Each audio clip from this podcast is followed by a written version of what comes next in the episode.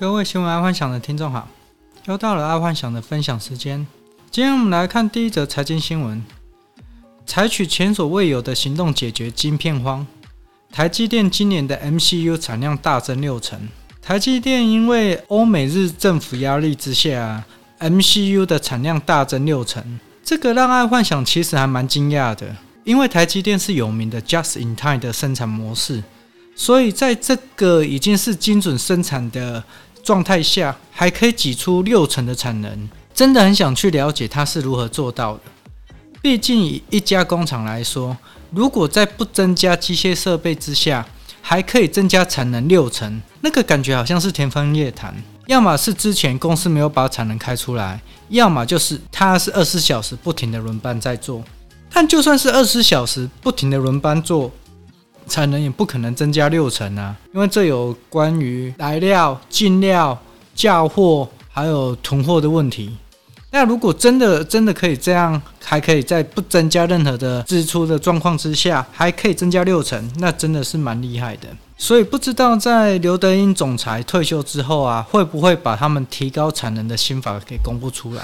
这应该可以造福蛮多的中小企业。好，再来娱乐新闻。消失一年，近况曝光。六十一岁的马斯利爆料身体变化，郁郁寡欢。马斯利这个艺人，在年轻的时候算是身材还不错的艺人。那时候他常跟别人说，他老年的时候不需要再曝光在荧光幕前，他就不会再介意他的身材，他绝对不会去减肥。但自从一年前他消失在荧光幕，他的身材就开始横向发展，他一点都不能接受，所以他也开始减肥了。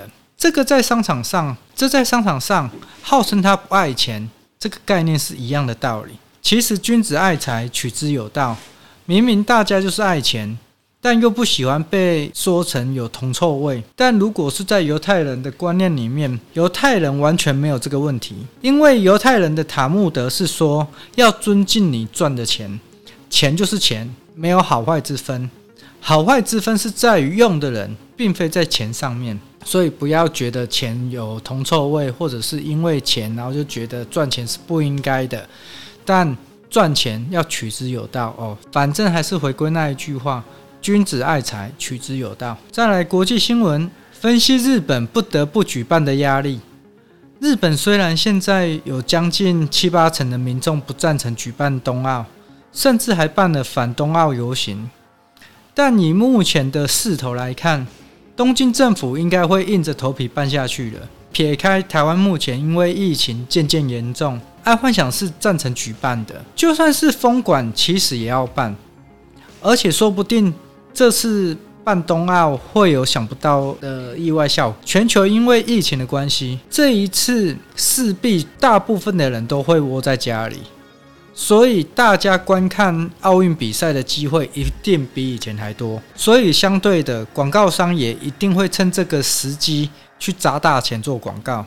所以就算是少了现场观众跟观光客，但这一次是少数全世界人会守在电视机前面观看奥运比赛。毕竟以前啊，在奥运期间，爱幻想不是在上班，就是在做别的事，真正观看奥运比赛的时间其实是很有限。大部分都是看看新闻，看一下各国金牌拿了几个。但这一次因为疫情，大部分国家的人民都会待在家，那也就代表这次冬奥的转播权的权利已经应该会是一个蛮可观的数字。而且如果有国际赌盘的人介入啊，说不定会搞出全世界最大的运动赌盘也不一定。毕竟观看的人数比之前多很多嘛。但目前。国际上好像没有多国选项的运动赌盘，但说到这里，爱幻想就觉得国际赌盘应该不会放过这一次千载难逢的机会。毕竟同时间全世界的那么多人在观看奥运比赛，非常之少。尤其是今年奥运肯定会一直爆黑马，所以如果真的有地下赌盘或国际赌盘，去买赔率高的就对了。好，再来生活新闻，全国血库库存量只剩四点四天。二十年来的最低。目前台湾疫情警戒来到第三级，结果造成捐血者啊都不敢外出捐血了，全台湾的血库存量告急。这里爱幻想希望听众如果可以去捐个血，算是帮助自己也帮助别人。然后大家一定在觉得很奇怪，为什么捐个血就要帮助自己？因为在玄学里面，捐血算是破财或者是见刀光的一种、见血光的一种模式。就是说，假设你今年过得不好，就去捐个血，破个财，好，那个见个刀光，那你原本该遇到的一些问题就会迎刃而解。捐个血算是不错了。啊，那当然不要为了玄学而去捐血，而是真的你是为了其他人好去捐血，这个出发点应该要这样子讲。好，第二则生活新闻，这第二则生活新闻是刚刚才想到的啦，就是缺电危机。最近连几日啊，使用电量都九十几趴，原本爱幻想还在觉得奇怪，不是蛮多公司都已经分流了，小孩也都回家不出门，各大游乐场也都没有营业，为何用电量还是那么高？然后就在刚刚啊，在写今天的 Podcast 的大纲时啊，忽然想到，当大家都回家，小孩也都回家，家家户户都开着冷气啊，当然电力就会爆表啊。之前可能只需要公司开冷气，或者是营业单位开冷气，现在是每个家庭都要开冷气。然后说到这个，这个又让爱幻想想到了蝴蝶效应。所以认真说起来啊。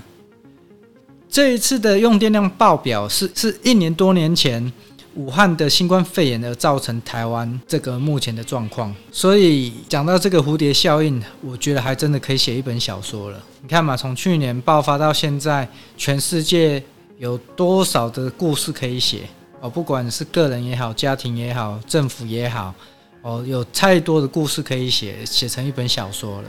而且我相信，在未来十年后。哦，甚至二十年后一定会拍把这个武汉肺炎拍成一一个故事。好，再来科技新闻，宅在家胖了吗？现在台湾疫情警戒三级啊，很多人都躺在家里，然后靠着 Uber Eats 跟腹喷打结果身材渐渐的横向发展。爱幻想在这里啊，提供一个方式，其实可以趁这个机会尝试着断食看看，毕竟。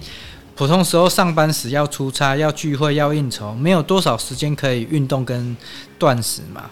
而趁这一次全国三级状态啊，人与人并不会有太多的连结与接触，它是一个非常好的机会去做运动跟断食。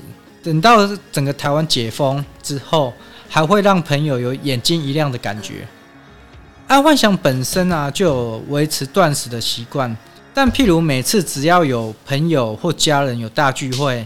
爱幻想就会提前三个月开始有做那种运动，或者是断食，呃，强烈断食或强烈运动，然后去维持身材。只要有设立这种目标啊，都，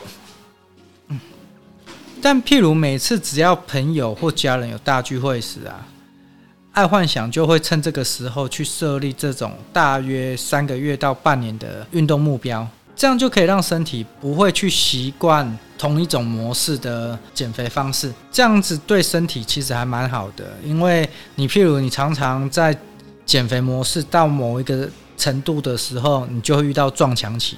那你这个撞墙期，你一定要改变其他的方式，你才有办法继续减肥下去。好，今天就跟各位听众分享到这，记得帮爱幻想按赞加分享。好，晚安，拜拜。